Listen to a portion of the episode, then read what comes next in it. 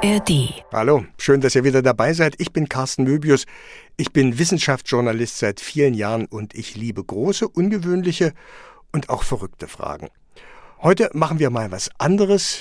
Es gibt eine Fortsetzung aus der letzten Folge. Rettet Atomkraft die Welt Teil 2. MDR Wissen. Die großen Fragen in 10 Minuten. Der Podcast, der die Welt erklärt.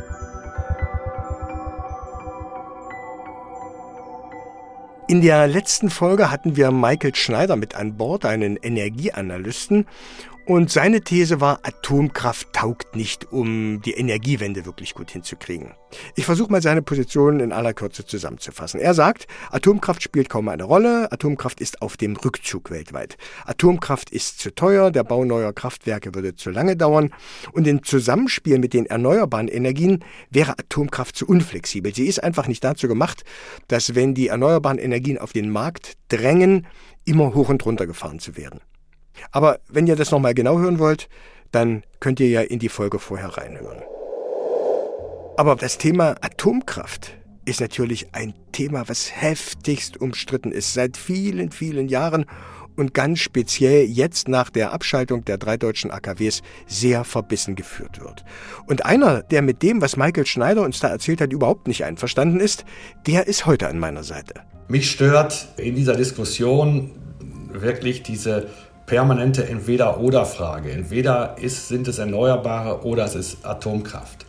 Ich würde mir wünschen, dass man wirklich viel mehr schaut, wo geht ein gemeinsamer Weg hin, denn im Prinzip wird es darum gehen, dass man nicht gegenseitig die Energietypen gegeneinander ausspielt, sondern man schaut, was hilft dem Klimawandel, was hilft der Versorgungssicherheit. Das ist Stefan Diepenbrock, Kommunikationschef des Nuklearforums Schweiz. Wir sind ein Verein, der sich zum Ziel gesetzt hat, die Bevölkerung in der Schweiz über Vorteile äh, der Kernenergie aufzuklären, zu informieren. So, gehen wir mal die Thesen aus dem letzten Podcast mit Michael Schneider durch.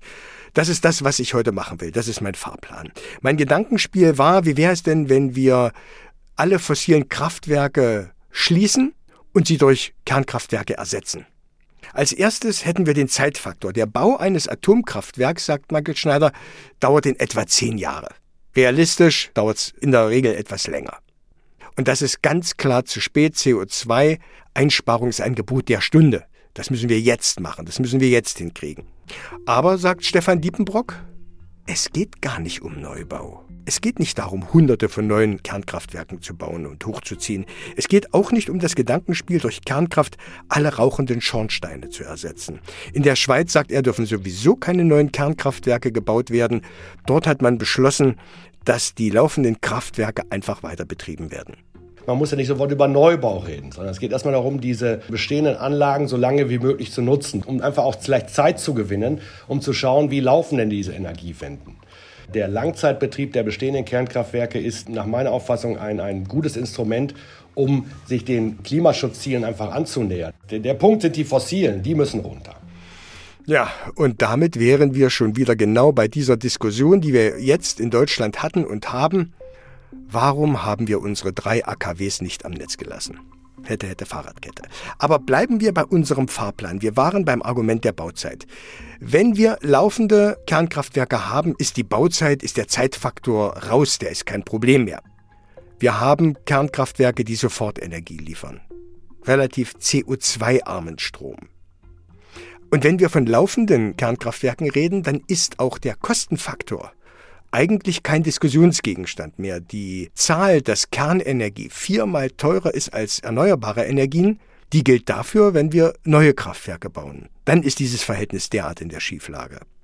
Diepenbrock sagt, selbst wenn wir die erneuerbaren Energien bis unters Dach auf Teufel komm raus ausbauen würden und der Ökostrom unglaublich billig werden würde, und das ist das Hauptargument der Kernkraftbefürworter, selbst dann hätten wir keinen Strom rund um die Uhr.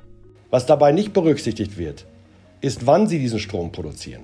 Es bringt Ihnen überhaupt nichts, wenn der Strom aus PV 0 Cent kosten würde, er aber in der Nacht nicht produziert wird, wenn Sie den Strom brauchen. Für diese Zeiten brauchen Sie eine Speicherlösung, Sie brauchen Backup-Kraftwerke, das wissen Sie aus Deutschland, dort sollte es mit Erdgas laufen. Aber diese Rechnung müssen Sie mit einkalkulieren, die, die Verfügbarkeit der Energieform. Und da sind Kernkraftwerke halt mit einer Verfügbarkeit von 90 Prozent sehr, sehr vorteilhaft. Und das ist etwas, was man in die Rechnung mit einbeziehen sollte. Ich gebe, räume auch ein, wenn, wenn es Speicher gäbe für die, für die Erneuerbaren oder, oder andere Möglichkeiten, hätte die Kernenergie vielleicht nicht mehr ganz so gute Argumente. Aber die gibt es nicht. Und dann das Thema, wie passen die beiden Kernenergie und erneuerbare Energien zusammen. Auf den ersten Blick ist das aus meiner Sicht ein Dreamteam. Wir haben eine unglaublich zuverlässige Energiequelle. Tag und Nacht produzieren Kernkraftwerke Strom. Ein Kernkraftwerk entspricht 1000 Windkrafträdern. Das ist so Pi mal Daumen die Dimension.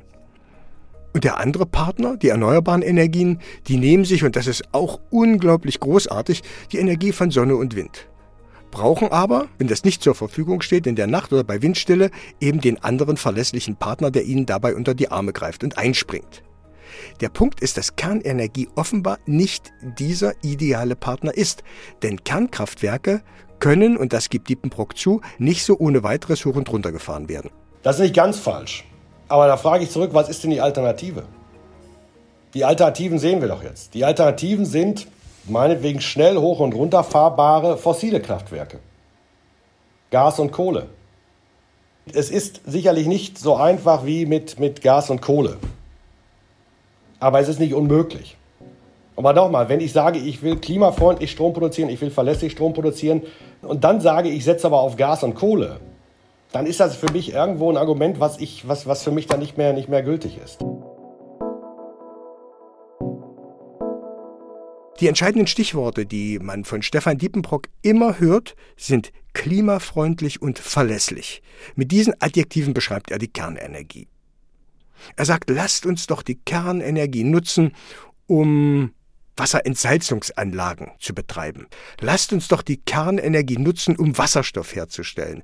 Dabei muss er ein bisschen schmunzeln, weil es gibt aktuell einen Streit in der EU, ob Wasserstoff, der aus Atomkraft hergestellt ist, tatsächlich grüner Wasserstoff ist. Und im letzten Podcast war ich ziemlich froh darüber, dass Michael Schneider eher rational argumentiert hat, mit Kosten-Nutzen-Rechnungen, eher mit logischen Kategorien und rationalen Kategorien argumentiert hat und weniger mit subjektiven Ängsten und Gefahren, die die Atomkraft möglicherweise auch birgt.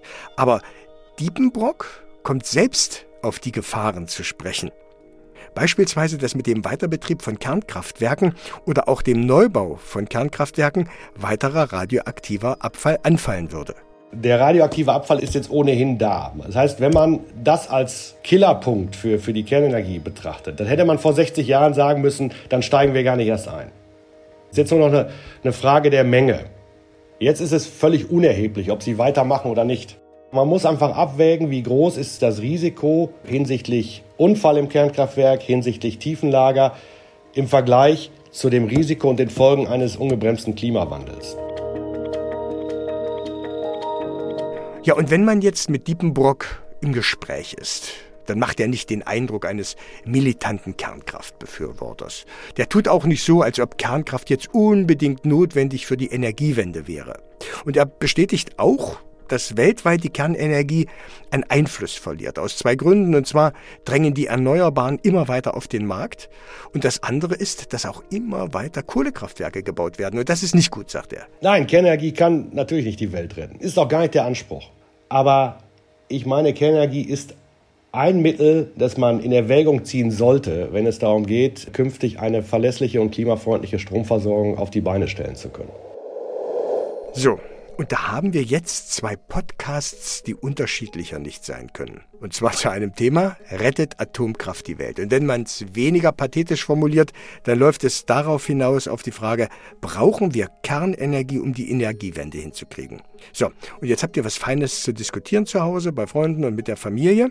Und mich würde jetzt echt interessieren, weil ich habe das zum ersten Mal so gemacht, dass ich mit zwei Protagonisten zwei verschiedene Podcasts zu einem Thema gemacht habe. Ist das für euch okay? Findet ihr das gut so? Sollte ich das vielleicht bei sehr diskutablen Themen immer mal machen? Und wenn ihr mir eure Meinung schreiben wollt, dann könnt ihr das über die MDR Wissen Website machen. Dort findet ihr die Mailadresse und ich wäre euch wirklich dankbar. Bin sehr neugierig, was ihr schreibt. Die großen Fragen in zehn Minuten. Ein MDR Wissen Podcast von und mit Carsten Möbius. Produktion Evelina Badowska.